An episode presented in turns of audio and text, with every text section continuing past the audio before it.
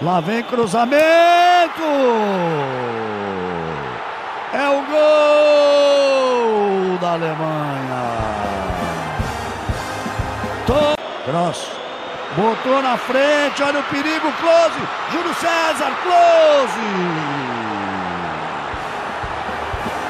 Olha o gol. Olha como eles vêm pra cima com tranquilidade. Tem espaço pra tocar. Diz que todo mundo esperava um quadro. Chegaram de novo. Chegaram de novo. Chegaram de novo. A escalação mais correta seria preencher com o Ramires E lá vem mais. E lá vem mais. Olha a bola tocada, virou passeio.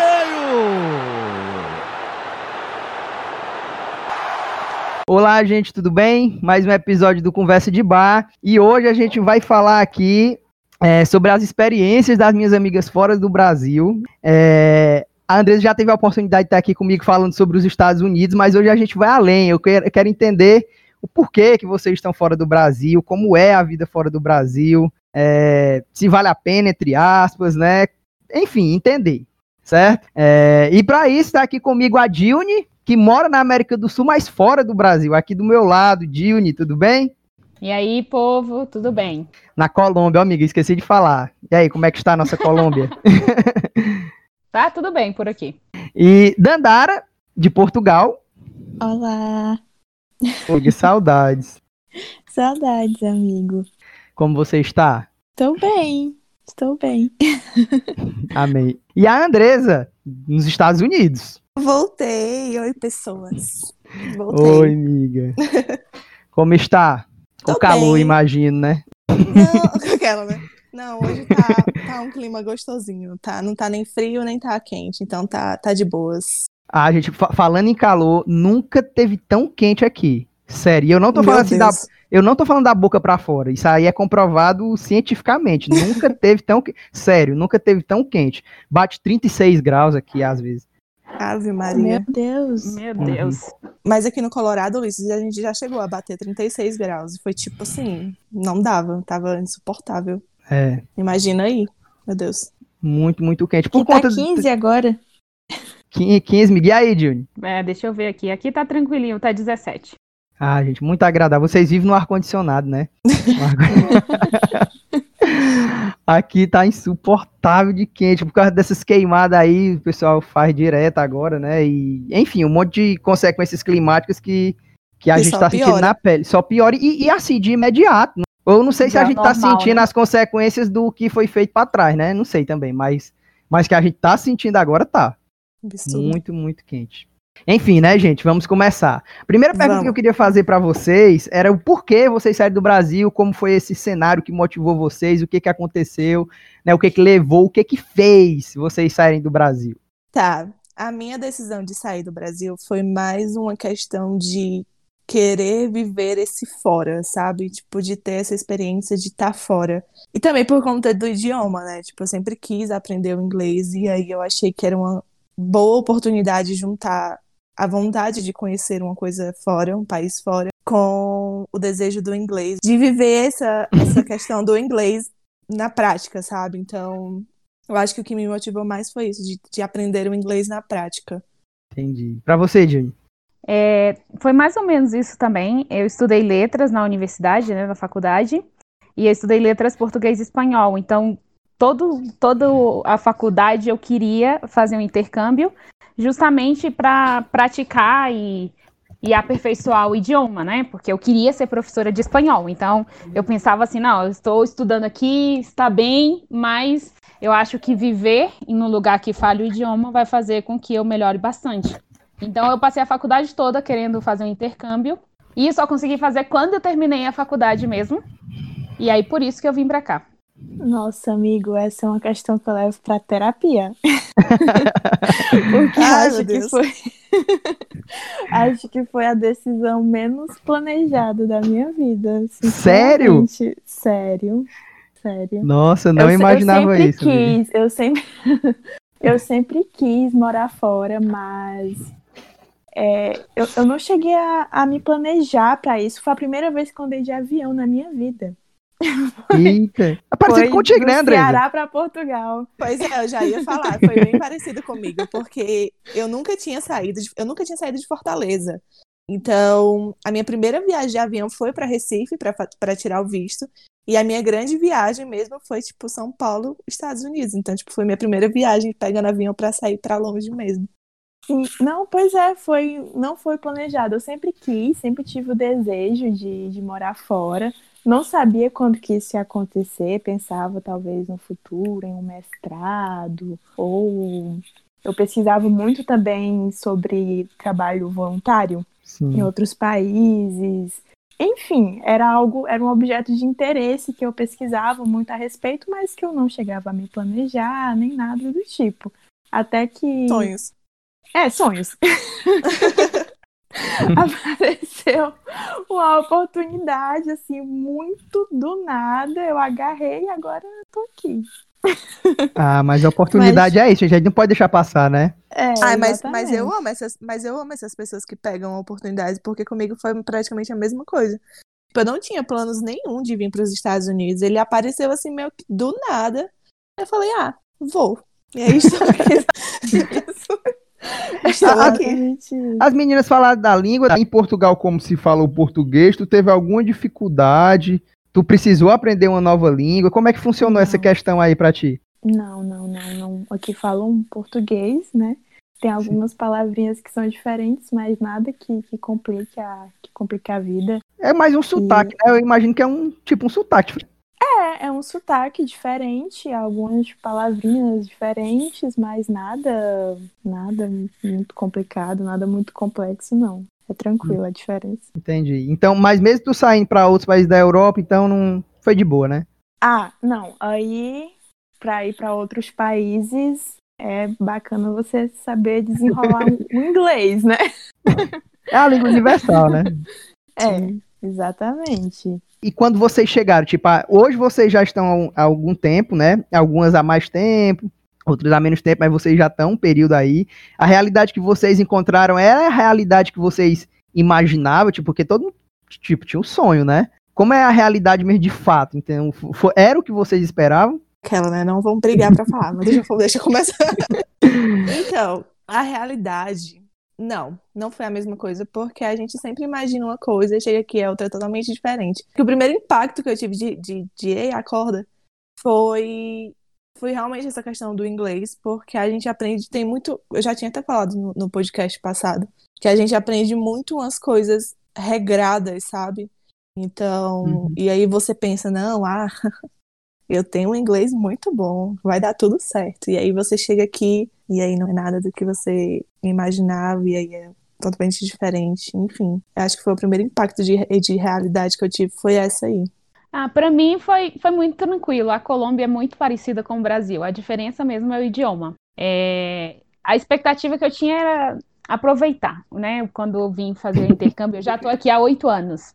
É, como eu tinha comentado, né? Eu, eu sempre quis, faz- quis fazer intercâmbio. Então, no último ano da faculdade, 2011, eu passei o ano todo, todo me preparando para isso, né? Economizando, tentando encontrar alguma coisa que desse certo fazer. É, aí encontrei uma agência que eu prefiro não dizer o nome pelos problemas que eu tive. É, e aí, Eu colocava logo na linha, que é para Ah, as pessoas.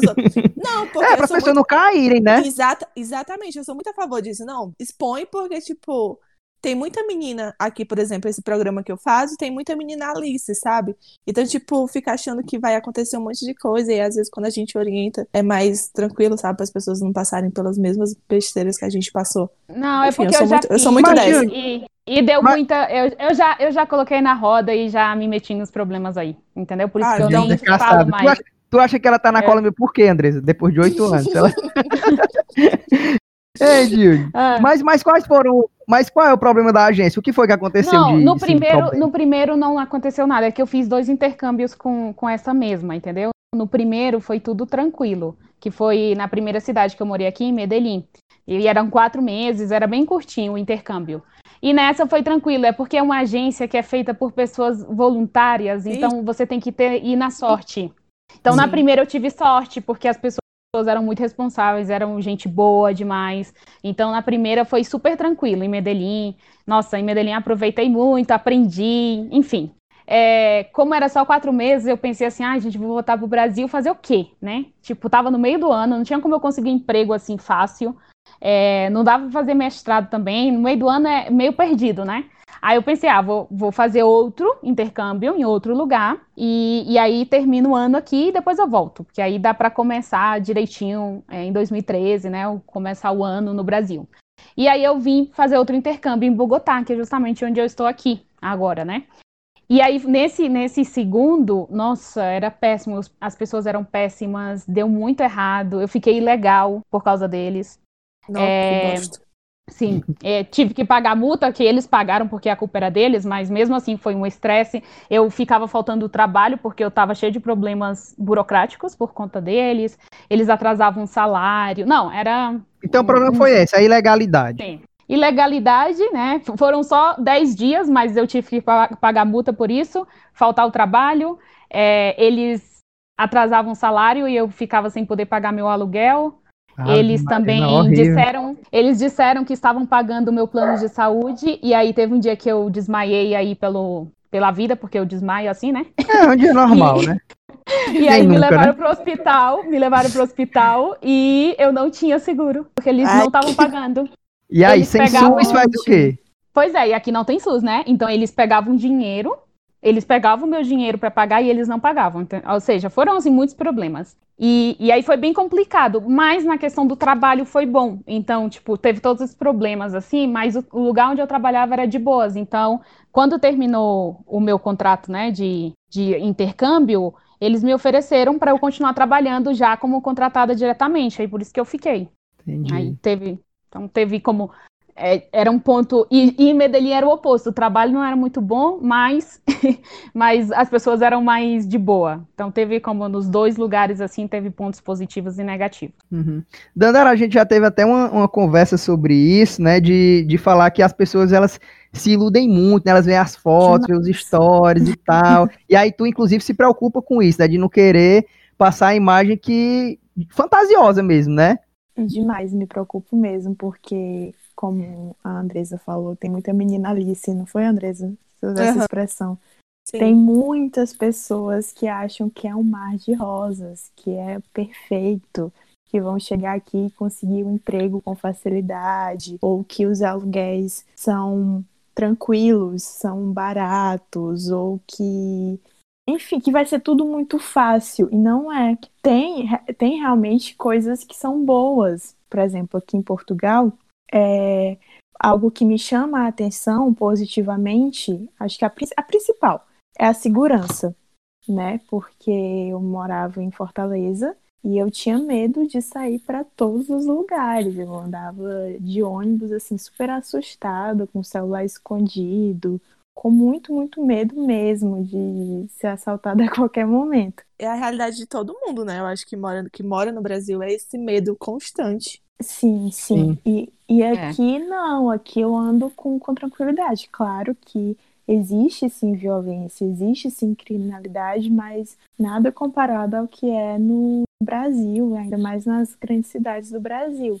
Aquela, esse negócio de realidade que você falou de, das meninas realmente, é que é outro que linka com outra coisa também, é que a galera acha muito que quem mora, que quem é estrangeiro, a pessoa acha que só porque a gente é estrangeiro, a gente é rico. Tipo assim, hum. ah, tu mora nos Estados Unidos, tu tem muito dinheiro, né? Gente, pera, calma, vamos, vamos só baixar a bola, porque realmente as pessoas vêm, vêm, vêm pra cá achando que, ah, não, só porque eu tô nos Estados Unidos eu vou ser, vou, vou ostentar. E não é, tipo, você é, tem coisas baratas aqui? Tem, tem muita coisa barata aqui, mas nem tudo é tão barato e tão acessível, por exemplo, para o que eu ganho, para o meu salário. Então as pessoas realmente vêm achando que vão ser patricinhas de Beverly Hills e no final das contas não, não, não tem esse dinheiro, não tem como. Me dá um você... exemplo, amiga. Me diz uma coisa que, que a galera pensa que dá para fazer e não dá, por exemplo, na tua realidade aí de Alpé. Tipo assim, as pessoas acham que vão chegar aqui e vão comprar roupa de marca, achando que é barato. Entendi beleza, tem coisas que você consegue comprar tranquilo aqui comparado ao Brasil.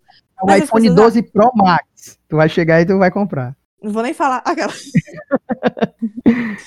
Não, mas é tipo assim, as- é, é- uma, opção é essa, né? Tipo, as pessoas vão achar que vão chegar aqui e vão comprar um iPhone, tipo, da primeira geração, da- do último lançamento. Não é Uhum. assim, sabe? Tipo, você pode até fazer. Não tô julgando, você pode fazer, mas aí cada um com as suas consciências.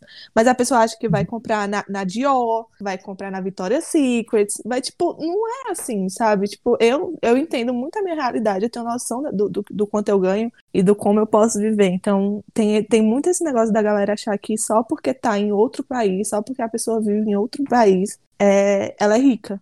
Tipo, não é isso, é, não é É, assim que funciona. isso, isso não acontece comigo, não. Como eu moro na Colômbia, as pessoas pensam que eu tô pior do que se eu estivesse no Brasil. É ganhando empresa, né, Júnior? É, todo mundo pensa isso. Mas uma Ai, que coisa que eu horror. fiquei curiosa, na Colômbia não existe serviço público? Saúde pública? De saúde, não. Aqui é mais parecido com os Estados Unidos. Bosta. E só Você- tem no Brasil isso, né não? Acho que os- o, sistema Não, sanitário- tem tem- outros tem- países. tem outro Olha, país. aqui- Se não me engano, tem uns dois países, eu não lembro direito, mas eu li a respeito disso um tempo atrás. Que só tinha. No, o único sistema de saúde público que tinha era no Brasil e mais outros dois, mas eu não lembro os outros dois. Tipo, valorizem o SUS, pelo amor de Deus. Valorizem Exato. o SUS. Aqui, como, como eu falei, é tipo assim, a gente tem que pagar a saúde quando você trabalha. Então, já é descontado do seu salário, entendeu? Uma parte Entendi. é por você e outra é o seu empregador que paga. Tipo, é 12% do seu salário para pagar a saúde. Uma porcentagem muito, sua né, outra é, 12%? tipo, eu pago 4, eu pago 4%, sim, Ah, equivalente do meu salário, e a empresa paga 8% equivalente aí do meu salário. É assim. Mas, mas aí tu E- pode usar, mas aí tu pode usar o, o hospital, tipo, sem pagar nada, ou mesmo, mesmo com isso, quando tu vai, tu precisa Não, pagar. você ainda, você ainda precisa pagar, por exemplo, a consulta e essas coisas, entendeu? E ainda é Entendi. meio, não é muito bom assim. Tem tipo, tem diferentes empresas que você, que eles chamam de, de asseguradoras, né? Então tem diferentes empresas que você tem que estar afiliada a uma empresa e pagar para essa empresa. E além disso, ainda tem vários problemas. Então, além de pagar isso, eu também pago o plano de saúde. Então é muito dinheiro que eu pago aqui de saúde, entendeu? Ah, mas tu, mas pra quem desmaia assim, né? Aí tem que pagar mesmo. É por isso mesmo. Eu, eu já tive umas crises de enxaqueca aqui que fiquei péssima e depois disso eu, ai, gente, vou ter que pagar um plano de saúde.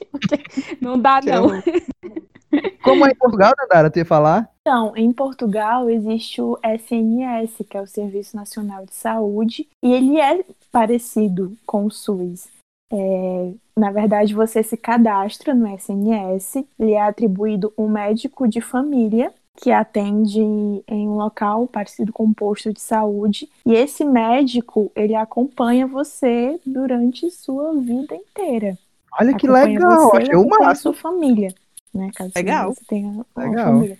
É, é o máximo, é muito legal mesmo. E existe, você paga sim pequenas taxas, é, por exemplo, a consulta no posto de saúde com o médico é R$ 4,50 euros. E a consulta numa emergência do hospital é 17 euros. Mas caso antes você ligue para o SNS e eles lhe encaminhem para o hospital público ou então para o posto de saúde, você não paga nada, absolutamente nada, entendeu? E para ter esse acompanhamento por, por- toda a sua vida pelo seu médico de família, também você não paga nada, você só paga por consultas por fora, entendeu? Ou então por Adorei. casos de emergência, Uhum. exatamente. É muito, Dan- muito legal mesmo. Dandara, tu como estrangeiro, tu consegue ter acesso? Sim, tenho acesso a isso, sim. Eu tenho o meu médico de família, o, a, o médico que é um, é um clínico geral que me acompanha. Se eu precisar de um atendimento especializado, por exemplo, oftalmologista ou então ginecologista, ele me encaminha, mas primeiro eu passo por ele, que é o meu médico, é a pessoa que eu tenho um contato mais próximo, mais direto. E que Uhum. vai me acompanhar para sempre. Enquanto eu estiver aqui, eu vou me consultar com ele, entendeu? E eu Entendi. tenho acesso, sim, a essas tarifas pequenas e como um português. Muito bom. Dandara, o brasileiro, assim, por essa nossa aliança, assim, né, luso brasileiro, toda essa história que a gente tem, ele tem alguma vantagem de ir para Portugal? Tem alguns benefícios? Existe alguma, sei lá, facilitação nesse, sei lá, né, de, de ir para lá, de ir para Portugal? Ou é comum? Amigo, existe uma, algumas facilidades, algumas pequenas facilidades. Assim, por exemplo, aqui você se regulariza pelo CEF, que é o Serviço de Estrangeiros e Fronteiras, né? E você tem sempre que estar indo ao CEF lá, levando documentação e pagando algumas taxas. Os brasileiros e os outros estrangeiros que são oriundos de países que falam a língua portuguesa, como alguns países da África, por exemplo, pagam taxas menores, entendeu? É, Uhum. por ter vindo de um país que foi colonizado por, por Portugal. Por, fa- Explorado, né? por ter vindo de um país que fala português. Exatamente. E também em algumas universidades, esses mesmos estudantes, porque aqui existem universidades públicas, existem, é, existe educação pública, porém também são pagadas, são pagas algumas taxas. E essas taxas, é, a menor delas é a taxa paga pelo português, né? Depois vem a taxa paga por pessoas que falam, que vêm de países que falam português. E a taxa mais alta é de pessoas, os outros estrangeiros, que não são nem portugueses, nem que vêm de países que falam português. Entendeu? Entendi. Então tem entendi. essas pequenas facilidades. Porque eu acho que, assim, pro brasileiro, né, principalmente que, que fala só uma língua, eu acho que Portugal, assim, é o primeiro, assim, país que, que se vem à cabeça, não sei. Pela facilidade, sim, pela facilidade. É. Eu ouço falar muito, sim. muito, assim, de, de brasileiros em Portugal. Mas, enfim, é, Andrés, e como é ser estrangeira aí no, nos Estados Unidos? Principalmente brasileira, né? Da última vez eu acho que eu já te perguntei alguma coisa parecida, não foi? Perguntou. Aquela é normal. não, é, é tranquilo, sabe? Tipo, eu não, eu não passei por nenhuma situação. Eles notam que tu não é americana.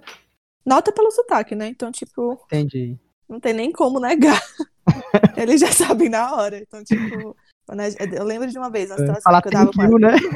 Thank you. É. Eu tava, com- eu tava com as meninas no, num restaurante aqui, e aí o cara, a gente conversando algumas coisas, o cara já virou pra gente e falou: De onde vocês são? E aí a gente falou: Ah, a gente é brasileira. Aí ele, ah, mas. Aí começou a encher a gente de perguntas. Então eu acho que, tipo, ser estrangeiro é muito passar por essa situação, sabe? De você explicar, falar sobre o seu país de origem. Eu acho que não é nenhum mal do- de americano, acho que é de todo mundo, sabe? Mas especialmente o americano, porque o americano só acha que Não o sabe mundo é o os que é o Estados Brasil. Unidos, né? É, não sabe, né? Não, Aí mas isso acontece curioso. em vários lugares. É, Eles perguntam sempre se percebem. É, eles, eles são muito, tipo, de, de querer saber das coisas. Então, é, eu, não, eu nunca Natural, passei né? por. É natural, eu nunca passei por nada constrangedor ou, ou sofri nada por, por ser estrangeira, sabe? Então, Então tua adaptação foi tranquila, né, amiga? foi, foi de boa. Eu não, eu não tive nenhum problema com, em relação a isso, não, sabe? Uhum. E pra ti, Junior, aí na Colômbia? Aí tu falou que é praticamente o Brasil, né? É que tem, tem as, as semelhanças e tem as diferenças, né? É, no começo aqui, Destaques. eles, eles, eles amavam o, o Brasil e o brasileiro, entendeu? Então, quando você fala que é do Brasil, todo mundo, ai, que legal, não sei o quê, e começa a perguntar. É, tem muita gente que fala português, incrível, muita gente estuda português aqui, graças a Deus, né? Porque como eu sou professora de português, ainda bem, tem público. Mas Cara, eu acho isso assim, muito sempre- interessante, Junior. Quer saber? Porque, tipo, Colômbia, pra quê, né, que eles estudam português? Tipo, Não, Não. mas tem muitas razões, cara. Tem muitas empresas é, que têm sede no Brasil, entendeu? Muitas empresas é, multinacionais têm sede no Brasil. Então, Eles eles, enxergam o Brasil trabalhando... amiga, eles enxergam o Brasil como a principal potência aqui da América do Sul? Antes mais, né? Hoje em dia é bem complicado com a situação. Mas é mais pel- pela questão de muitas empresas têm relações, é, têm as multinacionais no Brasil, e aí tem algumas pequenas filiais aqui. Então, eles têm que sempre estar trabalhando com o Brasil e precisam saber português, entendeu? Entendi. Mas É eles muito consomem isso. os nossos produtos? Não tanto. É mais questão de trabalho mesmo, que é, que é importante, entendeu? E aí, é, que eles gostavam muito do Brasil e do brasileiro e tal. Só que aí, gente, veio a Copa de bajulada. 2014 para acabar com tudo isso. a Copa de 2014, meu Deus, como foi difícil aquele ano. Porque Eu não sei se, só pra me contextualizar, viu, Junior, que eu não sei se as meninas estão ligadas aí, a Andresa e a Dandara, mas em 2014 o Brasil eliminou a Colômbia nas quartas de final, que foi a melhor campanha da Colômbia em Copa do Mundo. Fazia nem ideia. Exatamente. E eles são muito, eles são muito, tipo, viciados em futebol, muito mais do que o Brasil, gente. É muito, é muito mesmo, entendeu? Não, amiga, É, não é então, mais pro Foi brasileiro. nesse, não. foi nesse jogo É, que o Neymar foi é. atingido na coluna. Exato, e- Dandara, foi. e Caiu, e Exatamente. ficou- foi pro hospital em Fortaleza. O hospital aqui em Fortaleza e, e criaram até uma teoria da conspiração, né? Que não sei se Vale. foi operado, não. Mas foi. Vocês mas- são muito, vocês são muito ligados com essas coisas, porque eu tô tipo aqui, "Quê?" Não, gente, eu tive que me ligar, isso afetou minha vida. Não, sério, Então- gente, um jogo, não, sério, um jogo de futebol mudou eu tô né? dizendo, eles que- são, eles são muito, eles são muito assim mesmo de futebol, gente. É mais do que o Brasil, é sério, é mais do que o Brasil, é mais, entendeu? É muito mesmo. E aí, quando o Brasil eliminou a Colômbia, teve aquele gol daquele cara. Até hoje eu escuto eles falando assim, era gol de Jeps. Até hoje eu escuto quando os meus alunos vão começar a aula, eles falam assim, profe, era gol de Jeps. Eles falam assim. Entendeu? E aí, você não sabe, porque o pior não foi isso, né? Foi, com- começou, tipo, aqui, assim, o ódio a todos os brasileiros. E, para completar, claro que não todas as pessoas, né? Mas teve, sabe? Sim, eu senti. Uhum. E quando teve o jogo da Alemanha, que o Brasil perdeu de 7 a 1 você não sabia, cada gol da. Alemanha, gente, era uma comemoração. Assim, e eu tava, eu, eu comecei a assistir esse jogo em casa e eu tinha que ir trabalhar. E aí, quando eu vi que o negócio, né, tava muito ruim, eu assim, ah, gente, eu lá vou assistir isso, vou trabalhar. Quando eu entrei no ônibus, esse ônibus cheio de gente, e cada gol as pessoas comemoravam, e eu bem quietinha dentro do ônibus. Eu pensei Ela disse se assim, eles eu não sou souberem que eu sou brasileira, eles vão me matar, e eu bem quietinha, ai meu Deus. Mas tu comemorou também. Eu fiquei assim. "Uh". Mas, nossa, a- até hoje eu escuto piada sobre isso. Hoje em dia, claro que já diminuiu, né? Mas exatamente assim, nessa época foi Seis bem anos, complicado. É, supera, pelo Mas amor é- de Deus. Pelo Mas amor de Deus, eles até nós ainda- já superamos. pois é, pois é, mas enfim. Eles são muito, eles são muito assim com futebol, e é muito, muito mesmo, muito mais do que o Brasil. Que gostam Já- muito de futebol, são apaixonados pelo, pelo Ronaldo. Pois eu já ia te perguntar, amigo, que aí tem o maior jogador de futebol da Terra, é português. Então, eu imagino que a idolatria aí seja absurda, né? Eles são apaixonados. Por Aquela, futebol. quem é? Cristiano Ronaldo, não, Cristiano Ronaldo tu conhece, André? Pelo amor de Deus, eu vou... São loucos pelo Cristiano Ronaldo, ele tá em tudo que é publicidade. Você liga a televisão, ele tá. Ele é a principal figura portuguesa, sim? Ou tem alguém aí Eu que seja mais que importante? sim. que- Eu acredito que ele é a principal. Ele é o mais famoso, né? Eu acredito Aham. que sim. E aí em Portugal, amiga, como é? Amigo, então, não é um mar de rosas, entendeu? Uhum. É, existem pessoas sensacionais. Graças a Deus, a maioria das que cruzaram o meu caminho, pessoas incríveis mesmo, de coração muito bondoso, mas também existem pessoas preconceituosas, né? Pessoas que discriminam os outros mesmo, que praticam xenofobia. É algo que realmente existe aqui contra asiáticos, africanos, contra ciganos, contra brasileiros mesmo. É algo que, que existe e você percebe. Comigo mesmo nunca aconteceu situações assim graves, mas eu já ouvi de pessoas próximas contando assim, histórias pesadas, sabe? E é algo. Não, não é um mar de rosas ser um imigrante. Eu entendi. Tu falou aí dos ciganos. Tem muito cigano aí, amiga? É? Tem, tem sim. Tem muitos Olha que ciganos aqui. legal. Muito legal. Acho tudo. E existe esse, claro que não dá pra generalizar, sabe? Não é, não é algo violento, assim, como, como é no Brasil, por exemplo, tem casos muito violentos de, de preconceito, né? Aqui não, Uhum. mas é mais uma coisa velada, entendeu? É mais uma coisa que eles dizem ser uma piada, ser uma brincadeira, mas, mas não é uma piada nem uma brincadeira, é preconceito Entendi. mesmo. É porque aqui no Brasil a gente extrapola disso. em tudo, né? Mas eu acho que esse negócio de preconceito, eu falo, eu falo que eu nunca passei por nada aqui nos Estados Unidos, né? Graças a Deus. Mas uma amiga minha, pra você ter noção, as crianças, tipo, a meni- a- ela cuida de uns, de uns, de uns babies aí. E aí o menino olhou pra cara dela e falou assim: Cala a boca, você não sabe nem falar o meu idioma, volta pro seu país. Não, mas Eu fiquei que tipo, horrível, né? se fosse comigo eu tinha chorado, tinha voltado mesmo. Mas Colocaram no meio da, da Universidade de Lisboa uma caixa cheia de pedras e uma plaquinha assim, é, é gratuito se for para tirar as ucas. Zucas é como eles chamam brasileiros. Meu Deus. Sério? Que Então, pariu. assim, Caralho. Não é uma coisa tão existe vedada assim, né, xenofobia. Quê? Claramente não. Depois falaram que era uma coisa de. Como, como chama? Eles chamam de, de praxe. É, uma brincadeira, meio que um trote, sabe? Uma coisa Chava. assim. Mas aí na Europa. Dandara, Hã?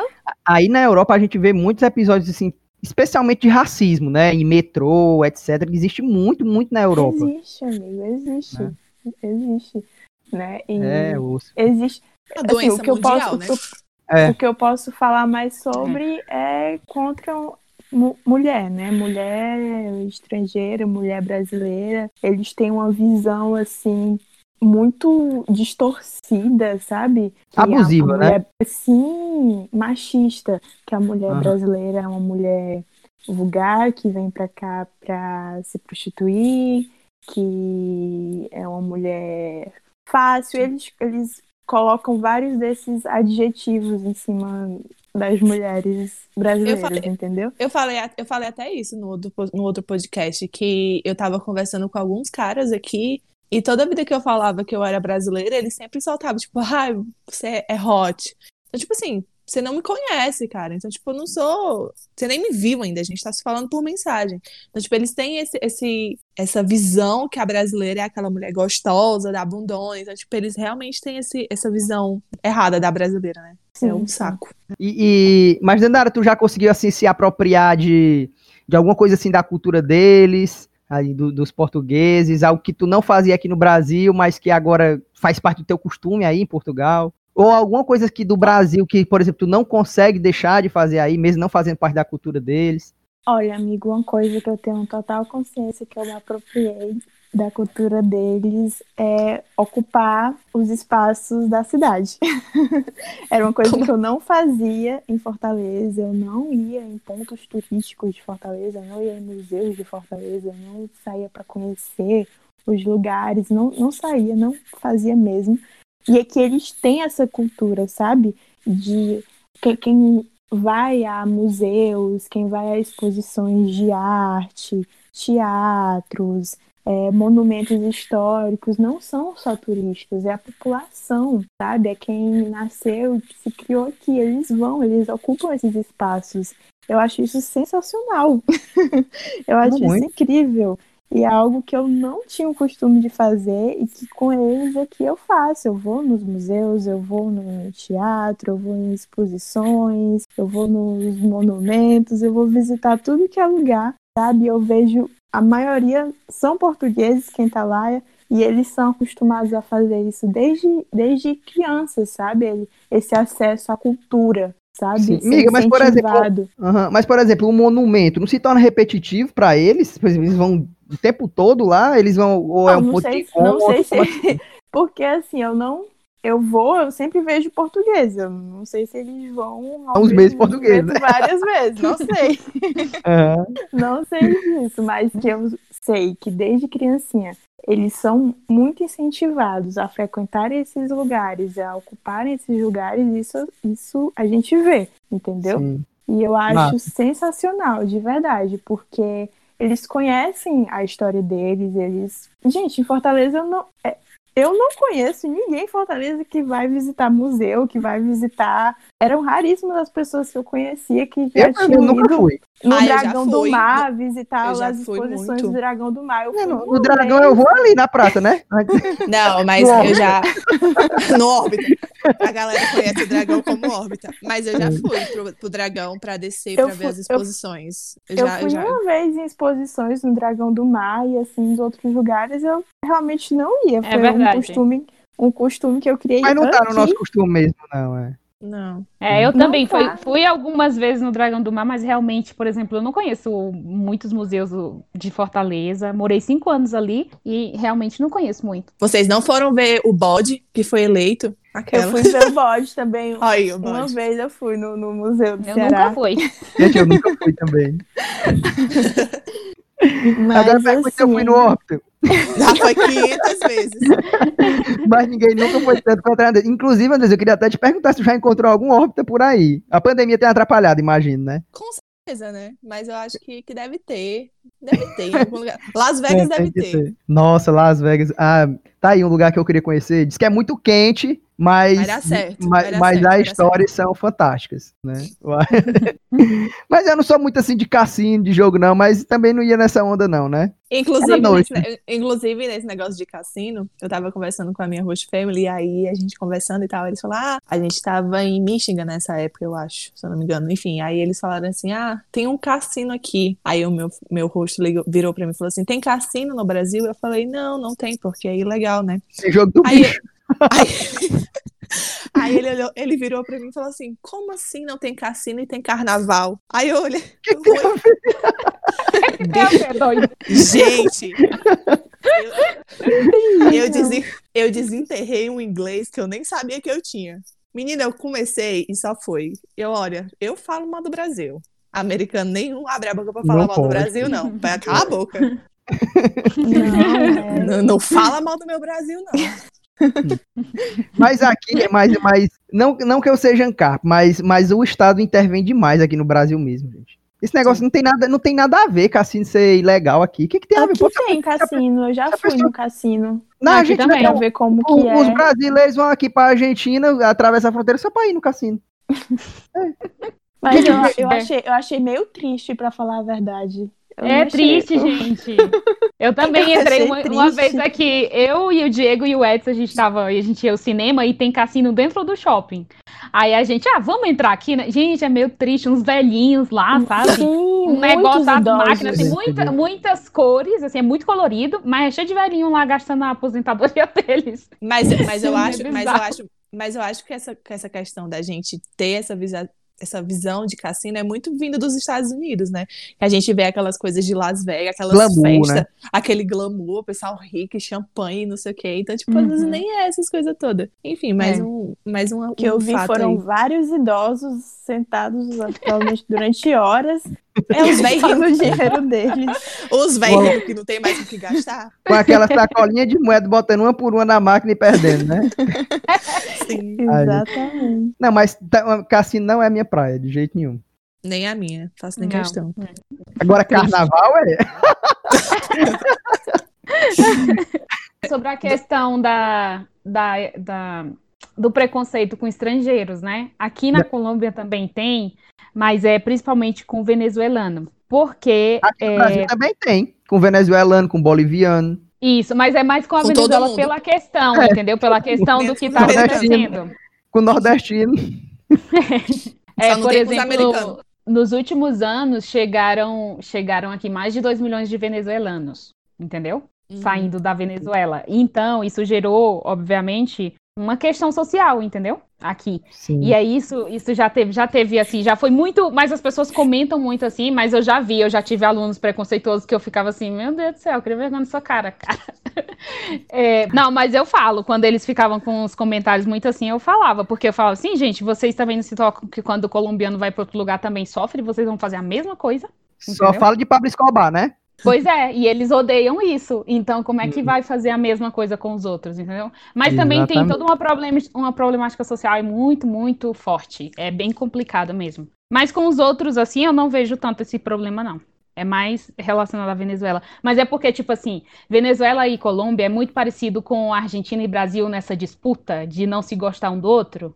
É a Venezuela Eu, e a eu, Colômbia, eu acho, entendeu? gente, eu acho, eu acho, Gil, inclusive, sinceramente, que não existe isso no Brasil. De brasileiro não gostar de argentino. Eu não sei na Argentina, que eu nunca fui, né? Talvez eles não gostem de brasileiro. Mas aqui eu acho que é uma coisa muito mais midiática, uma coisa muito mais folclórica do que realmente concreta. Eu não vejo ninguém, na, acho- ah, eu, acho odeio que argentino. Brasileiro, brasileiro normalmente paga muito pau pra, pra gringo. Eu também Sim, acho, eu também acho.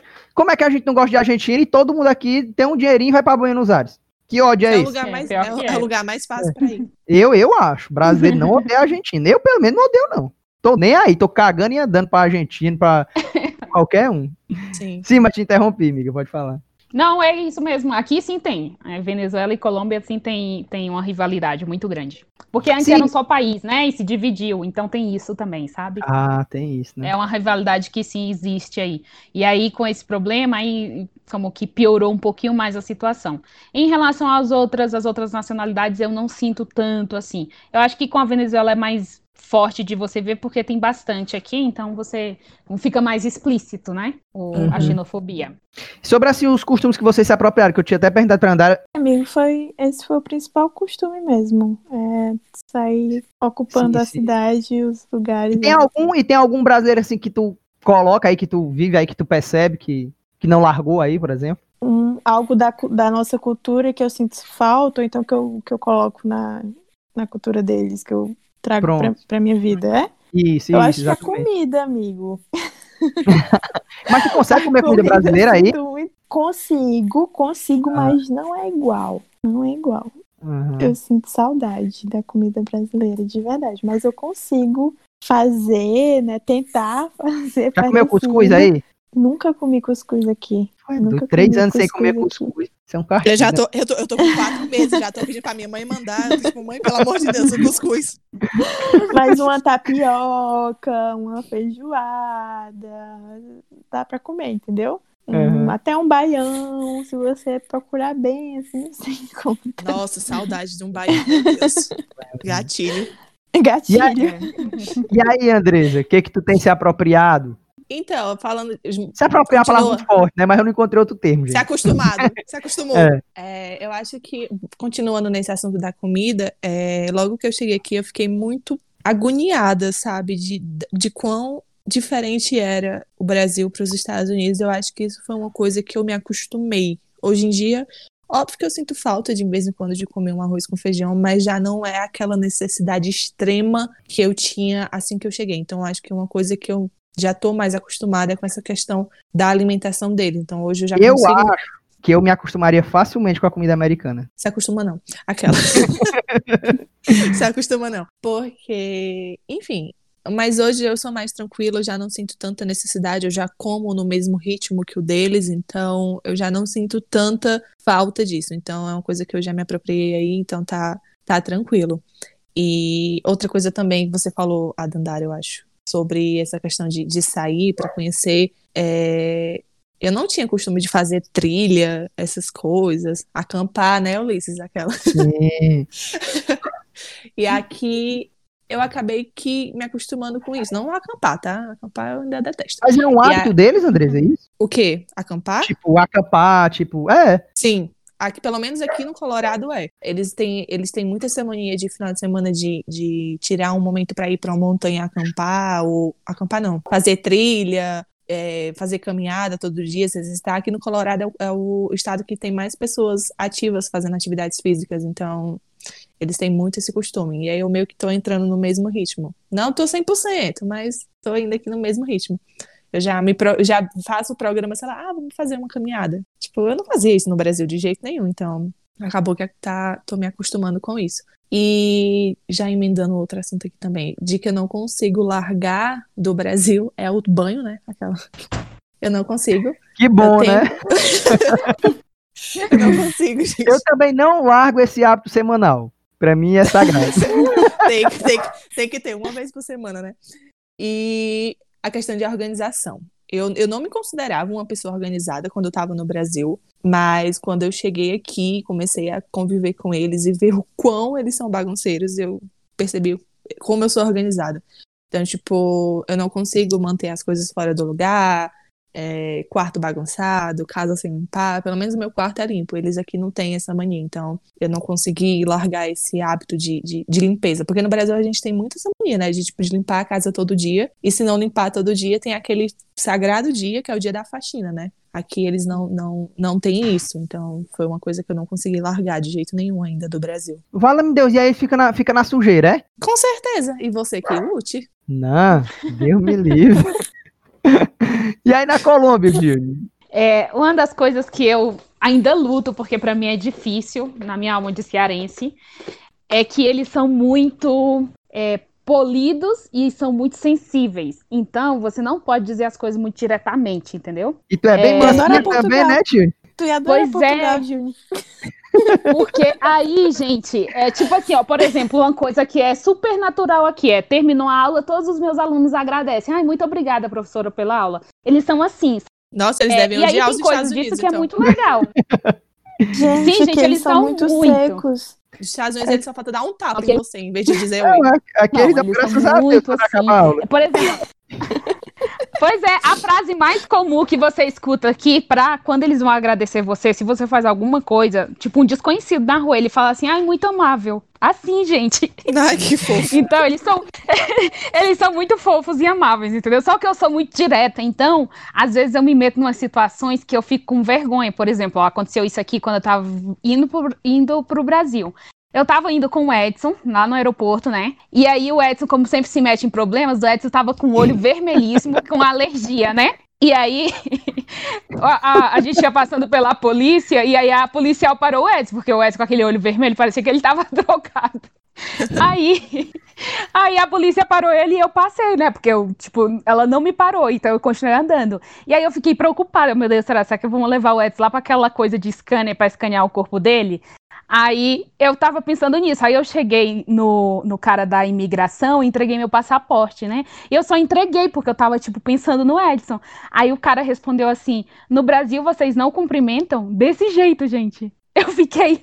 Ah, Vai. mas, é, Jude, mas aqui a gente cumprimenta. É, to, é tu, até aqui, Não, é gente. Até aqui, Não, Jude. não, é não, gente. Mas, tipo assim, eu tava pensando em outra coisa, sabe? E eles são muito assim, se você não faz o que eles esperam, eles sempre mandam essas teladas pra você, sabe? Tipo, eles estão nem aí, eles sempre.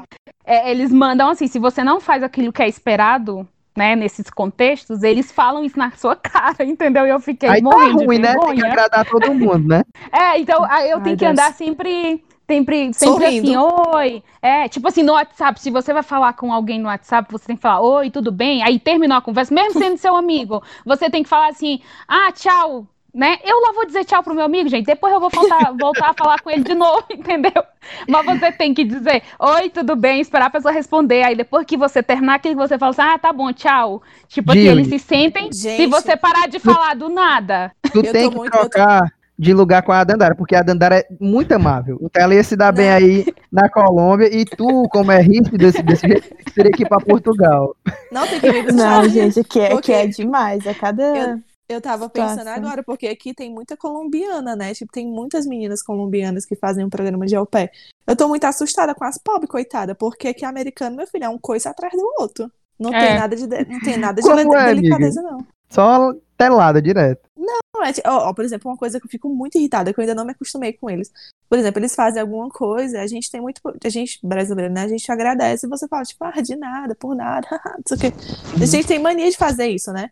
Aí que não, eu falo, tipo, ah, obrigada. Eles, uhum. uhum. É tudo, Júlio.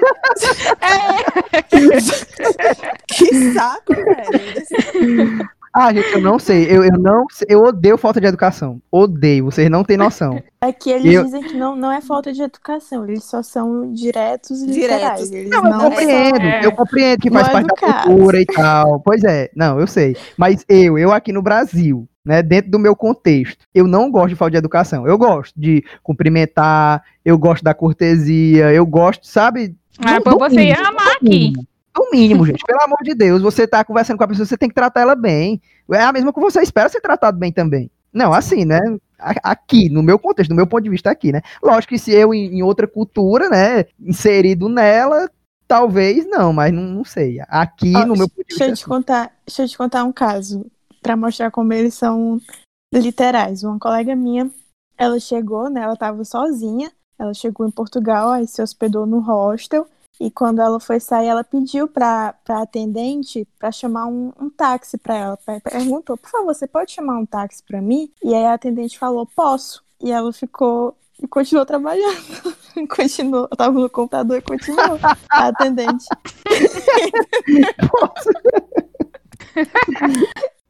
Sim, sabe? É nesse nível. Então é complicado às vezes a comunicação, mas você se acostuma. Se acostuma. Uhum. Aí eu já achei É, engraçado. Tive que me acostumar. Aí, mas apesar deles serem muito amáveis, muito sensíveis e delicados, é muito difícil você fazer amizade mesmo, entendeu? Eles aqui, eles são muito apegados com as, com as amizades da- do colégio e da faculdade, entendeu? Então, para você ser amigo, amigo mesmo assim, gente, é muito difícil. Tanto que, assim, de todos os meus amigos que eu tenho aqui, eu acho que eu tenho dois que são colombianos, entendeu? É bem Aqui complicado, também, eles são muito tava- muito reservados, muito fechados. É, exato. deles. Uhum. Bom saber disso. Bom Gente- saber disso, porque a minha LCC, né, que é a minha responsável, que me mandou o contato de duas meninas e elas são colombianas. Aí já vou, já vou dizer, não, não quero conversar com elas, elas vão me ignorar, certeza. Não, mas elas não vão te ignorar, mas ser amigo, amigo assim, é bem, é bem Sim. mais difícil, entendeu? Mas, mas, mas é uma coisa que eu sempre falo com as meninas aqui. A gente tem muita mania de, de se apegar à nossa cultura, né? Então, tipo assim, é, provavelmente elas vão atrás de meninas que são colombianas também, né? Tipo, eu sou brasileira. Então, tipo, provavelmente o, nosso contato não vai ser tanto quanto, por exemplo, ela tem as amigas delas colombianas, porque aqui tem muita colombiana, sabe? Então, é natural você querer, né, ter contato mais com, com Você sua- procura alguém que tem uma identificação, né? Mais, Sim, mais é. rápida. Por exemplo, Uhum. eu quando Sim. cheguei aqui, eu tava completamente sozinha. Então, quando eu consegui alugar o primeiro quarto, que eu era um quarto numa casa, num apartamento, na verdade, de 11 quartos. Quando eu vi que dessas 10 pessoas que estavam lá comigo, duas eram brasileiras, eu quase chorei de felicidade. Você corre. Não É, sabia pra nada sobre elas, mas fiquei feliz pra caramba porque já tinha algo ali que eu me identifiquei, que elas também eram brasileiras. E assim, por sorte, elas eram Uhum. pessoas assim, incríveis, sensacionais. É, mas, mas, é mas, mas, mas é natural da gente, né? A gente corre pro, pro que é conhecido. Então, eu também, Sim. Eu sempre sou muito aberta para novas, para novas pessoas, até por conta do inglês, sabe? Tipo, ter amizade, sei lá, com colombiana, a gente provavelmente teria que, de que conversar em, em inglês, né? Então, ajudaria muito ambas. Mas aparecer uma brasileira na minha frente, minha filha, eu abraço como se fosse minha família. É desse jeito. É, essa é outra coisa que eu, com o tempo, aprendi também a, a ter cuidado. Porque no começo eu também era assim, tipo, ah, brasileiro, uh, tamo aí. Só que com o tempo você conhece uns brasileiros que, minha nossa senhora, que aí Não, depois A do Júlia, gente, tempo, ela estraga o sonho das você- pessoas, viu? Ela- Não, mas a Juni Não, tá tá, certo. certa. Não, a Juni tá Mas é certa. real, mas é real. Vai, você viu? depois você vai com cuidado, entendeu? Porque você se mexe numas broncas, você conhece umas pessoas que não são pessoas boas, porque não é porque é brasileiro que é gente boa. Então Justamente. você tem Inclusive, é o contrário. Não, é porque assim, a- às vezes você tá tão desesperado por fazer amizades que você Sim. acaba se aproximando de pessoas que se você estivesse no Brasil, você não ia fazer É, uma amizade. você com nem Não, ia é chegar pessoas. perto, é. Gente, você- Porque vocês a me pessoa é conhecem. completamente di- diferente de você, é completamente diferente de você. A única coisa que ela tem em comum é que ela é brasileira, mas de resto, valores. É. Uma, coisinha, uma coisinha que só outras 200 milhões de pessoas têm, né? Sim. Exatamente, uma coisa em comum que você tem em comum com mais de 200 milhões de pessoas. Então, assim, de resto, ela pode ser completamente diferente de você, pode ser uma pessoa péssima, entendeu? Sim. Então, É. é. um cuidado que você aprende a ter com o tempo. Gente, mas Sim, isso aí. Não, isso aí e os, os meus me- melhores, ah, os meus amigos aqui, que são, tipo assim, a minha família mesmo, são brasileiras, são as minhas amigas brasileiras, o Edson, que tá aqui também, e duas amigas colombianas que fazem parte do grupo também. Mas é, tipo assim, é o que eu considero minha família aqui. Mas, tipo assim, foi com o tempo, porque eu fui conhecendo, sabendo que são pessoas que, né, tem, tem coisas em comum comigo. Mas eu já me meti em problemas por conta de brasileiro que você conhece, ai, brasileiros, bate aqui, e depois se ferra. Então é só pra você ter cuidado. Ah, gente, vocês me conhecem. Eu acho que eu sofreria muito nesse, nesse, nesse ponto que vocês falaram, que eu acho muito delicado. E eu sou uma pessoa que tem muitos amigos. Então, pra me ficar sem amigos, eu acho que seria, assim, bem Tu difícil. ia Eu acho ficar desesperado atrás de. que é difícil pra todo mundo, é difícil pra todo Eu mundo, acho- imagina. né? Mas eu eu, acho eu, começo- acho que eu sofreria bastante. Eu acho que pra mim, eu não foi, é ruim, óbvio, que você quer ter, você quer ter pessoas, né, pra, tipo, pra desabafar e tal. Mas eu sou muito chata com questão de amizade, então, tipo, foi muito Tu já tinha só uma amiga, né, Andresa? Não mudou muita coisa, né? É, no Brasil só tinha a Carol, então tá tudo certo. Tô brincando, viu, amiga? Não, Mas- hoje em dia eu sou muito mais. Eu penso, será que eu seria amiga dessa pessoa se a gente tivesse em outro contexto? Se a gente tivesse, Exatamente, sei lá, é em tipo Fortaleza, eu seria amiga dessa pessoa? Nós teríamos assunto? Aham. Teríamos coisas em comum? Será que essa pessoa é uma pessoa boa mesmo? Exatamente, é tipo isso mesmo. Sou muito chata. Gente, vocês têm, assim, alguma fase aí que vocês passaram no, no, no país de vocês? Ou, ou algum momento, assim, que, que foi mais marcante? Eu não tive tantos momentos marcantes, né? Porque, enfim, coronavírus não me deixou ter muitos momentos. Eu acho que esse é um Ma- momento bem marcante, na verdade. Sim, mas eu acho que, que uma- foi uma fase, eu acho que foi a transição de eu entender que eu consigo fazer as coisas. Logo quando eu cheguei aqui nos Estados Unidos, eu era muito muito medrosa, sabe? De achar que eu não conseguiria dominar o idioma, que eu não ia conseguir levar esse intercâmbio para frente, que eu precisava voltar, de que eu não, enfim, que eu tinha muita saudade de tudo. Então, eu acho que o momento que aconteceu essa transição de eu entender que não é assim, que eu consigo e que, tipo, tá tudo bem, tá tudo certo, acho que foi um dos momentos mais marcantes para mim. Foi exatamente esse momento de entender que, que tá tudo bem eu estar tá aqui e não tem essa necessidade de estar, tá, tipo, morrendo por conta de várias coisas. Entender que tá acontecendo era para acontecer. Então, acho que para mim o momento mais marcante foi, até agora, até exato momento, foi esse. É isso, amiga, com certeza. Você ainda vai ver vários momentos aí. É, ainda tem tempo ainda. Ai, para mim foi é, bem escrever a minha dissertação em espanhol. Eu acho que foi muito assim, é, tipo escrever um texto desse muito complexo em outro idioma foi foi tipo assim, tipo, ah, eu sou capaz, capaz. Foi difícil, entendeu? Não, e foi, foi uma época muito difícil, foi muito difícil, eu quase desistia, tipo, foi traumático, mas quando acabou, tipo, ai, valeu a pena, entendeu? Então, acho que foi esse momento, assim, como... Amigo, a primeira vez de, de algo sempre, sempre me marca, tanto que eu tenho um caderninho que eu anoto as coisas que eu faço pela primeira vez. então, assim, a primeira vez que, que eu veio para cá de avião me marcou muito. Quando eu cheguei aqui, a primeira casa que eu morei, né, o primeiro quartinho que eu aluguei, tudo, tudo isso me marcou demais. A primeira vez que eu saí aqui em um restaurante, as primeiras amizades que eu fiz, é, tudo. tudo Nossa. foi assim, de, de, a, a, primeira vez de algo sempre me marca demais, fica muito vivo assim na minha memória. Eu escrevo a respeito, é algo marcante para mim. Que massa, amiga. Achei Bonito. tudo a ideia. Vou fazer também aquela. É isso. Gente, vocês pensam assim em, em voltar para o Brasil ou ir para outro lugar? Ou vocês se encontraram nesse lugar? Vocês têm alguma ideia madura a respeito? Ela tem abuso dos Estados Unidos. Não, eu tô... Eu, go eu gosto muito dos Estados Unidos. eu, eu já eu, sei, eu quero escutar ela falar. oh, meu pai. Não, os Estados Unidos, ele, ele no começo ele foi muito. Eu acho que, juntando, eu acho que o fato do, da, da frustração do coronavírus, ele trouxe uma impressão muito negativa para mim, sabe? Então, no, no começo, que eu, quando eu cheguei aqui, eu tinha uma visão muito ruim dos Estados Unidos. Hoje eu já tenho um, um, uma flexibilidade um pouco mais.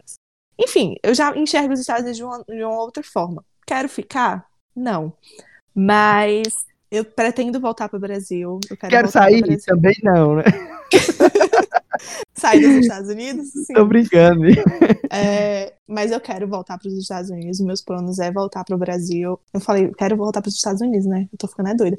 Eu quero voltar para o Brasil.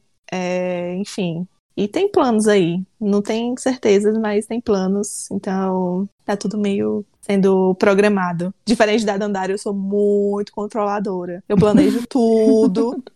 Então, a minha vida é programada, tipo assim, 100%. Eu não consigo tomar decisões sem, sem tipo, enfim, planejar muito. Então, Tá, uhum. tá, tá em fases, né? Tipo, de voltar pro Brasil, ir para outro canto.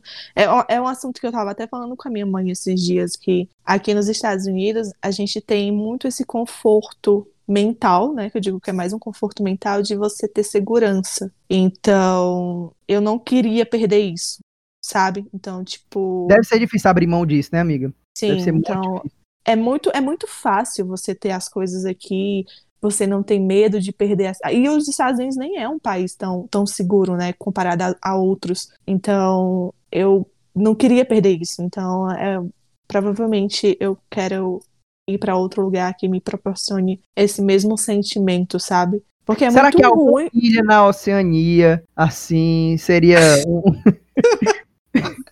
Olha, um cala lugar, a boca que eu não quero, eu não quero expor as minhas coisas em um podcast, mas mas, tá bom. enfim, é, é isso. Eu acho que. que eu entendi, eu entendi. Tu, tu tem algumas coisas aí dos Estados Unidos que, que te dão conforto, que tu não Sim. gosta de perder, mas tu queria encontrar em outro lugar. Pois, exatamente, exatamente isso. Tipo, eu quero, eu vou voltar pro Brasil, meus planos é voltar pro Brasil, mas eu não quero me acomodar no Brasil e esquecer o que eu tô vivendo aqui, o que é bom de ter aqui, sabe? Uhum. Enfim, só em pensar em voltar pro Brasil já me dá um aperto no coração, com medo de, de perder as coisas. Mas tudo bem, vai, vai dar certo. Vai sim, tudo no seu tempo, amiga. E, e pra ti, Dandara? Eu não sei, amiga. Eu não sei se eu vou voltar, eu não sei se eu vou para outro lugar. Eu não faço planos a longo prazo. Realmente não faço. E, assim, eu acho que eu não vou ficar em Portugal para sempre, sabe? É uma sensação que eu tenho, que eu não vou ficar aqui para da minha vida, que eu vou para outro lugar, não sei se eu vou voltar pro Brasil, realmente não sei, é uma pergunta que eu não sei responder. E mas como a Andresa falou sobre a segurança, com certeza para mim é a maior vantagem, sem sombra de dúvidas, Sim. disparado, é a maior vantagem, é a segurança. Você Eu acho- a eu- eu acho- sensação- Eu acho que a gente que é brasileiro, que a gente, sei lá, a gente morou em Fortaleza, né? Eu acho que então assim, a gente viveu essa coisa da insegurança de você ter medo de entrar dentro de um ônibus, de você ter medo de sair na calçada. Então, quando você vai para um lugar que você esquece essa preocupação, que você vive livre, que você não tem preocupação de nada, você não quer perder isso. Eu, pelo menos, não quero perder isso. Exatamente. Assim, em Fortaleza eu vivia com. Eu morava ali na Parquelândia, perto do Norte Shopping, dava pra eu ir andando tranquilamente pro Norte Shopping, e às vezes eu pegava um Uber pra ir pro Norte Shopping, ou então eu ia praticamente correndo dava, pro né, Norte Mica? Shopping. Agora o celular que não. Que às vezes não dava, né? Tu chegava no Norte Shopping, agora o celular. Eu- exatamente, eu tinha muito medo, muito medo. Ali eu morava uma rua da Jovita Feitosa, né? Eu pegava o ônibus na Jovita Feitosa. E só essa uma rua de distância eu ia me Já dava medo. tremendo de medo. de verdade. Tinha uma extra farma, lembro muito bem, uma extra farma bem na esquina. Às vezes eu parava na extra farma e ficava quando eu voltava, né? Que descia do ônibus na parada para voltar para casa. Eu tinha que andar a ruazinha esquisita de novo. E aí eu parava na Extra Farm e ficava fazendo uma horinha na Extra Farm, porque eu não queria chegar no mesmo horário todos os dias. Então, às vezes eu fazia isso porque Foda. eu tava com muito medo, entendeu? Eu tinha muito medo de tudo, era algo que me acompanhava. Celular sempre escondido, enfim, sempre muito assustada. E aqui não. E é algo que eu também tenho medo de perder, essa sensação de, de segurança. Você se acostuma muito fácil com o que é bom, né? Esse, esse e, o- e conforto, sensação né? de segurança é maravilhosa. É Sim. maravilhoso você pegar um, um metrô, um ônibus, Você poder um atender um trem. telefone na rua. exato, poder atender o telefone na rua. É- É uma sensação incrível. assim, eles, gente, aqui, é do- eles não entendem, os portugueses, eles não entendem co- como a gente, Amiga, como eu dou e- e- valor a isso, entendeu? Sim, Miguel, essa sensação mas é do micro ao macro. É a sensação de segurança na rua, né? Com seu celular e tal, até o sistema como um todo.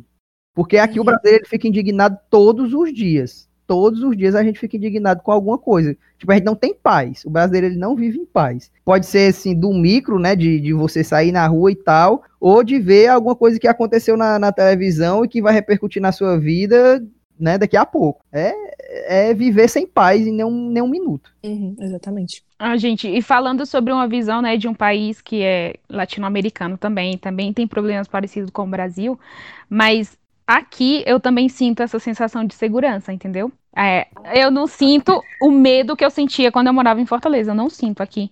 E você pode sair na rua E usando aí é bem celular. maior, né? E aí bem maior, né, amiga? É, tipo, eu tô em Bogotá, que é a maior cidade da. E aqui tem mais problemas justamente porque é a maior, então ela tem mais problemas comparando com as outras. Mas eu comparo Bogotá com Fortaleza.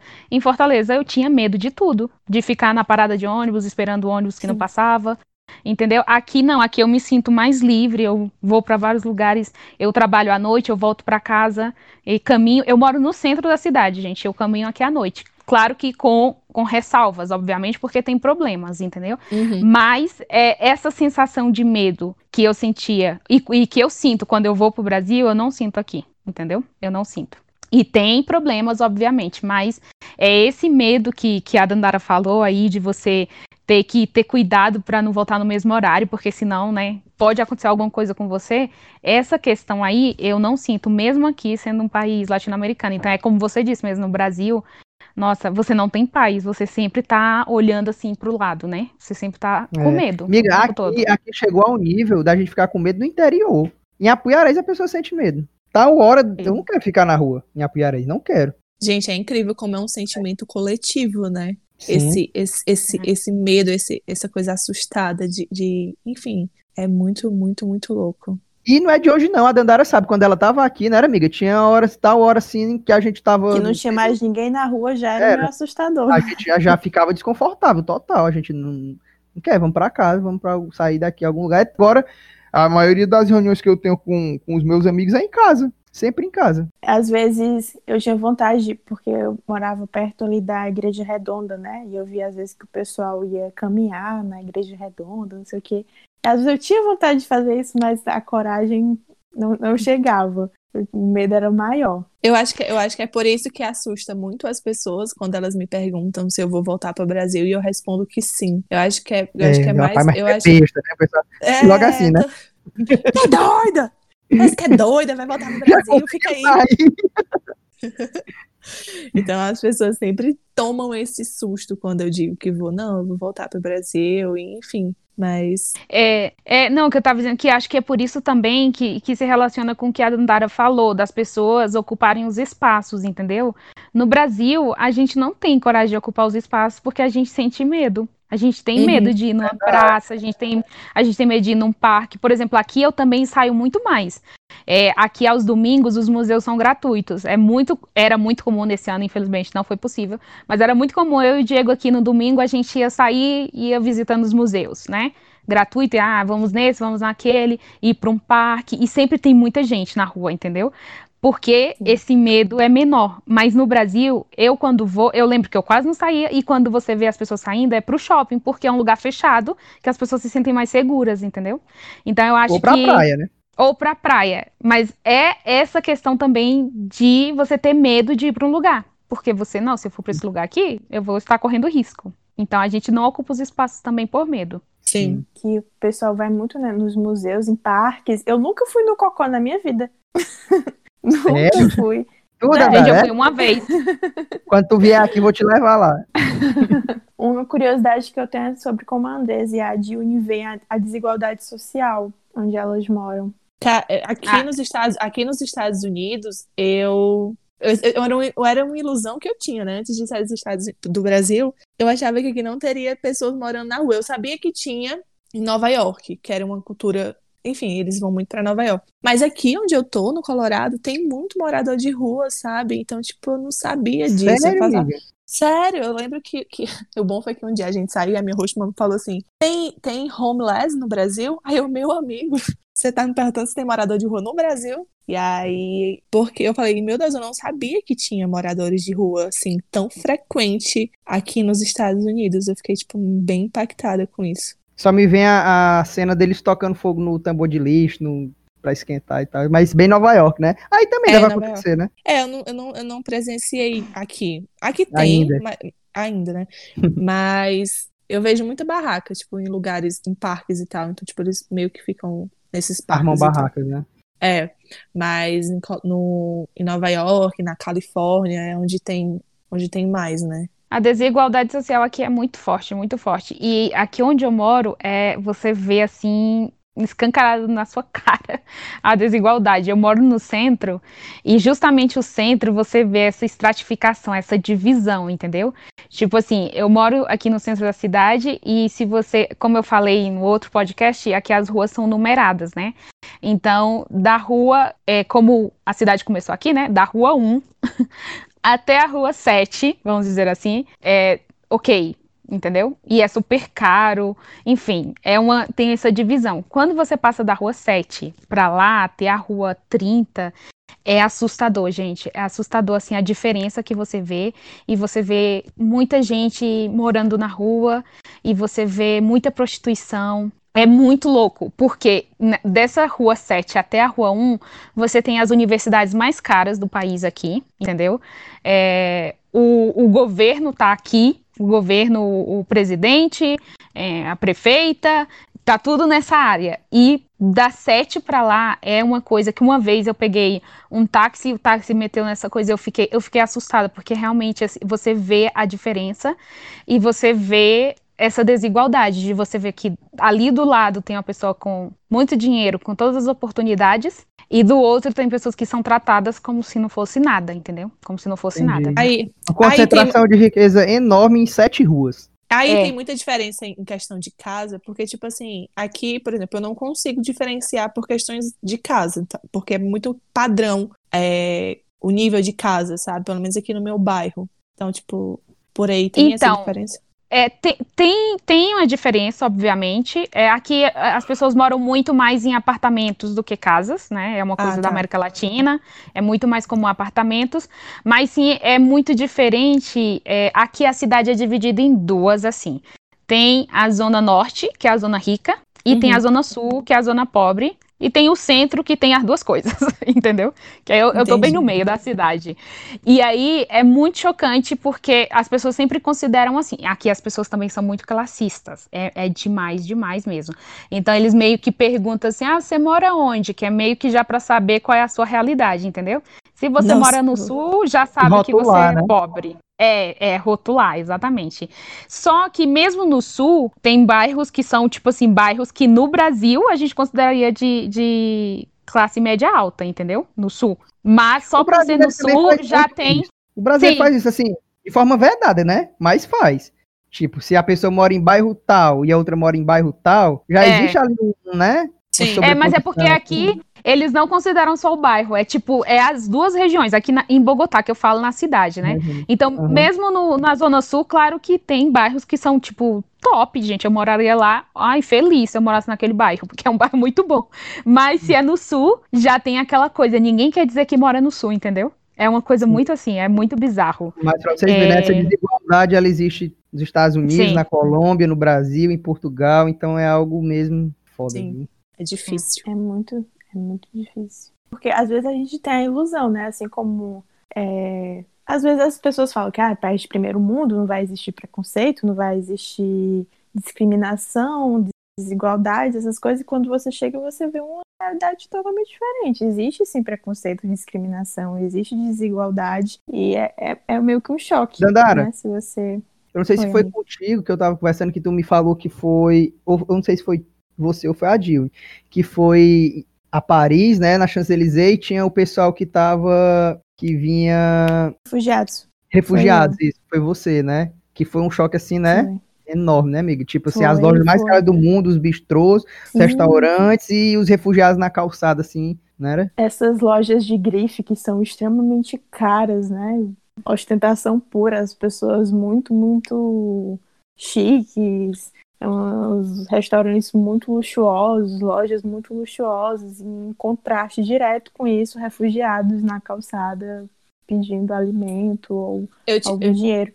Muitos mutilados, muito que- muitos queimados, muitos idosos, muitas crianças. E é uma coisa tive- que vo- você, você nem pensa, quando você vai para esses lugares, você pensa muito num lugar bonito e tudo mais, e é, é algo que eles tentam esconder, né? Você percebe São que eles ignorados, tentam né? esconder. São completamente ignorados e às vezes é, co- colocados para fora, ou então espantados, como se fossem animais, entendeu? Pela polícia ou por seguranças, enfim, é, é algo meio assustador. Eu fiquei assustada com essa situação quando eu tava em Nova York, quando a gente foi na Times Square. Que você entra ali na Times Square, tipo, é, ah, meu Deus, é uma cena de um filme, né? Tipo, tudo muito bonito, lojas de gente rica, o pessoal passando com sacola das lojas mais caras. E aí, quando, quando você vai passando pelas calçadas, tem tipo umas vielas, né? E quando você Sério? olha pra.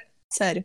Tem tipo uns, uns corredorzinhos assim, né? Tipo, Aqueles meio- becos sem saída, né? De É, filme. Sim, e aí quando Olha. você olha, quando você olha para esses lados, tipo, tem muita gente lá, tipo, mendigo mesmo, tipo, sei lá, com fome ou pedindo ajuda, e eles estão bem escondidos. Então a, a polícia realmente quer deixar, tá, quer ficar aqui pedindo coisa, mas fica aqui escondido, tá? Não fica no meio do da população, Cartão sabe? postal, né? Uhum. É, então, tipo, você olha para um lado, você vê aqueles telões, aquelas publicidades, aquela coisa luxuosa, mas quando você olha para um canto, tem um monte de gente passando fome, passando frio, e eu fiquei Então- muito, mu- muito assustada com isso.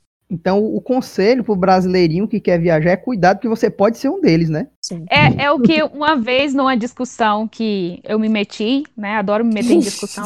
é, que as pessoas estavam comentando. Era um amigo meu brasileiro que morava aqui e um colombiano. E aí esse meu amigo é, a esposa teve bebê e ele estava contando como foi, quanto custou, não é? Ter um filho aqui, mesmo com a saúde né, que você tem que pagar, e ele contando que tinha sido muito bom e ele não gastou quase nada. E daí um cara colombiano veio falar que não, que era péssimo, não sei o que, tudo isso, né?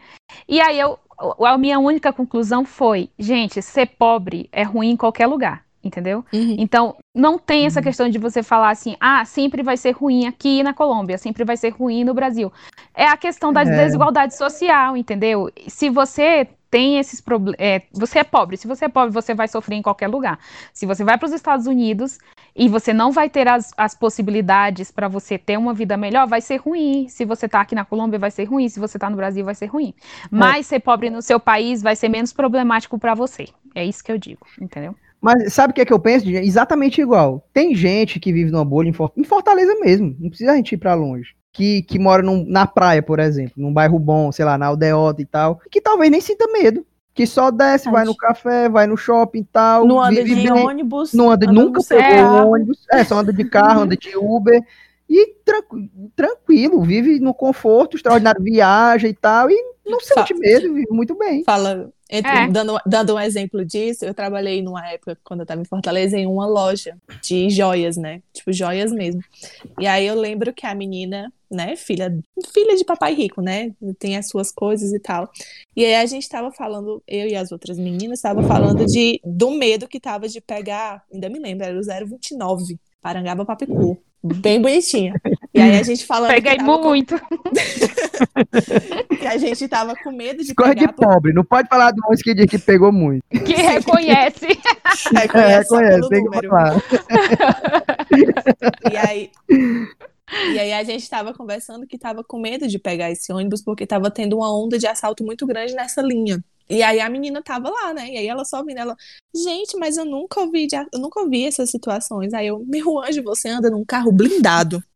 Não é? Você quer conversar comigo? Pelo amor de Deus. E aí ela falava que o Brasil era um lugar muito bom para se morar, que não... e eu falava, né, que ah, eu quero ir embora desse lugar, tipo, eu quero morar num lugar seguro. Ela, mas o Brasil é um lugar muito seguro. Eu, meu, meu anjo, quantos ônibus você pegou na sua vida? Não é? Aí ela, Caralho, gente, é exemplo concreto, eu, né, amiga? Aí eu, eu quantos conheci... ônibus você já pegou? Quantas vezes você teve que andar no meio da rua? Tipo, o teu, o teu único trajeto que tu faz é descer do carro blindado, entrar no teu condomínio fechado, e pronto. E aí, o que, é que mais tu faz? Então, e, mesmo assim, e mesmo assim, mesmo é. que, por exemplo, uma pessoa dessa perde um celular, no, no, no, minuto seguinte ela compra outro, daqui a pouco ela esqueceu até. Sim, hum, é, hum, é verdade. verdade. Gente, eu conheci pessoas que, brasileiros, né, que vieram pra cá fazer intercâmbio, estudar e tudo mais, que odiaram todas as forças Portugal. Hum. Odiaram, porque aqui eles é, tinham é, por exemplo, em Fortaleza eles tinham o próprio apartamento deles, entendeu? Moravam sozinhos no apartamento, aqui eles ah. alugavam um quarto para morar com outras pessoas,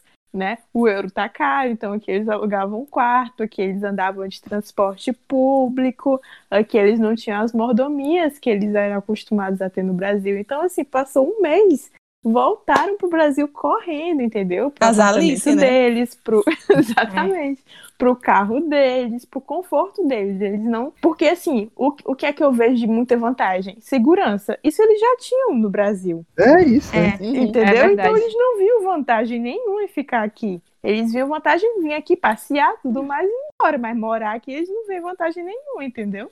Até porque uhum. Portugal é considerado um dos países mais mais pobres da, da Europa. O salário mínimo aqui é baixo comparado a outros países, bem baixo. Hum.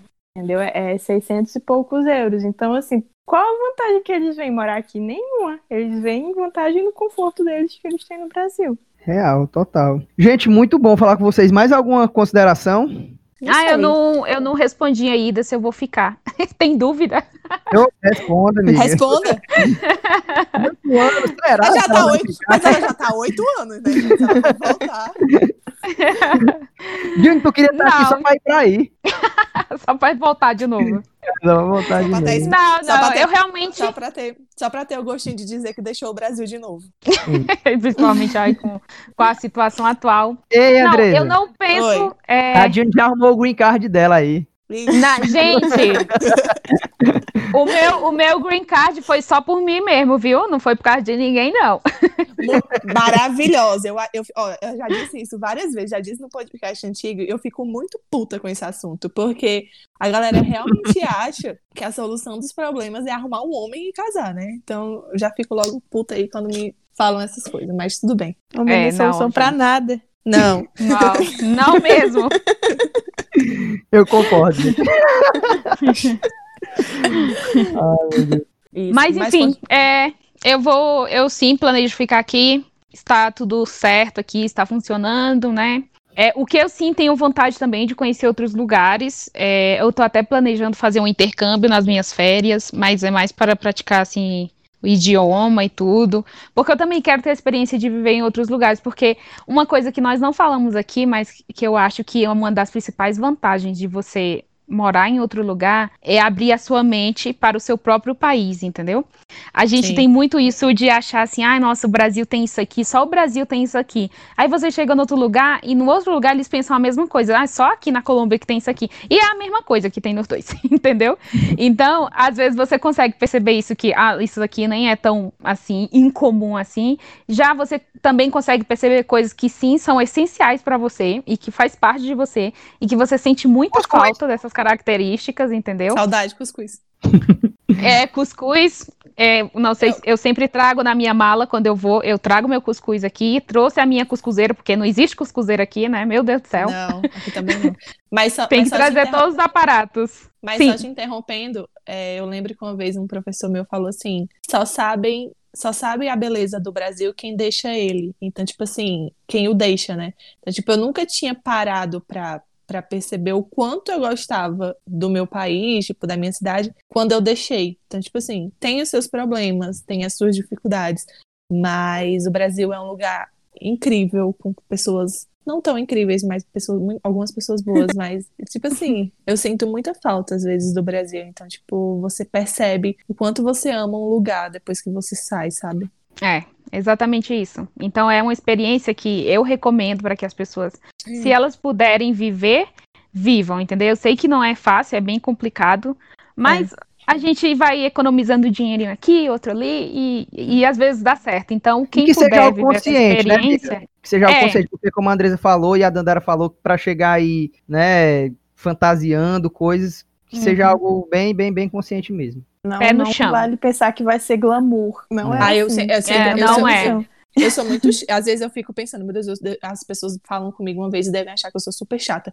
Porque toda vida que alguém chega pra mim e me pergunta, ah, eu tô pensando em ir pros Estados Unidos, e aí o que é que eu faço? E aí eu sempre falo as mesmas coisas, tipo, junta dinheiro e tira da cabeça que você vai viver igual uma patricinha de Beverly Hills, porque não vai. Então, tipo, eu sempre bato na mesma tecla, sabe? Se quer pedir minha ajuda, eu, eu, eu sou completamente aberta pra ajudar quem for e quiser saber dicas sobre o país e tal, ou qualquer outra coisa. Porque, enfim, eu gosto de pesquisar muito so- sobre o processo, Uhum. sobre qualquer coisa. Mas eu sempre bato muito na tecla para as pessoas de, de, de quererem fantasiar isso, sabe? De achar que vai vir para um país e vai ser a coisa mais incrível do mundo. Eu acho que as meninas provavelmente vão concordar, porque a gente passa por Sim. muito perrengue, sabe? Sim. Tipo, a gente passa por muita dificuldade e achar que vai chegar aqui, não, vai dar tudo certo. Acho que foi a Dandara que falou que vai, acha que vai chegar e vai, já vai ter um emprego batendo na sua Sim. porta, dizendo, ei, vem trabalhar aqui. Então, tipo, é ter essa consciência de que você vai ter que lutar, minha querida. Você, você lutou pra, pra, pra, você lutou para chegar aqui e você vai ter que continuar lutando para poder se manter. Não, não é fácil. Você aprende a na marra a evoluir, a, a crescer e, e se tornar gente mesmo, sabe? Eu falo muito que, que esse intercâmbio me trouxe isso, sabe? De, de querer. Virou gente. Virou gente. Aprendeu a, a, a- levar porrada na cara e, e manter a plenitude. Ei, gente, mas dá pra curtir também, não dá? Não, com certeza. É que Eu nem esqueci, Tem, esquecemos tem até que de falar a falar disso, das realidade para coisas as boas. pessoas, amigo. É verdade. Tem que falar a realidade, não é?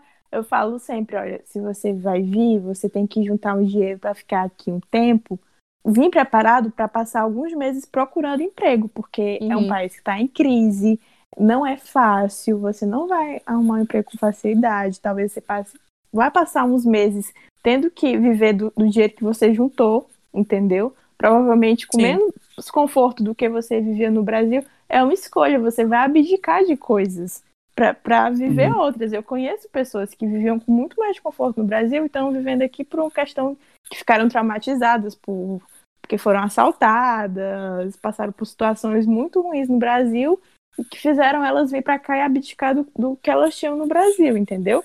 Mas assim, não pode vir pensando que vai ser glamour e viagem e tudo muito bom e maravilhoso, que não é assim. Aquela, é falando, falando, falando, falando do meu ponto de vista, eu acho que tudo com, com programação dá certo. Então, tipo assim, é, sei lá, eu tenho vontade de conhecer vários estados aqui. Então, tem que ter esse, esse período de programação, sabe? Você não, você não vai chegar aqui e vai dizer, ah, vou pra Califórnia. E aí mete o louco e vai pra Califórnia, não faz programação de nada, e aí passa vexame, passa desespero, porque não tem dinheiro pra se suprir. Então, enfim, se programe, se organize, que eu acho que pode ser que dê certo. Show. Enfim, gente, mais alguma coisa? Não, eu acho que deu por mim, tá de boa. Dilne? Também, também. Então, gente, muito obrigado. Ah, nossa, gostoso demais falar com vocês. Me diverti muito. E até a próxima, gente. Obrigado, um beijo. Beijo, gente. Até beijo, aí. gente. Tchau. Tchau.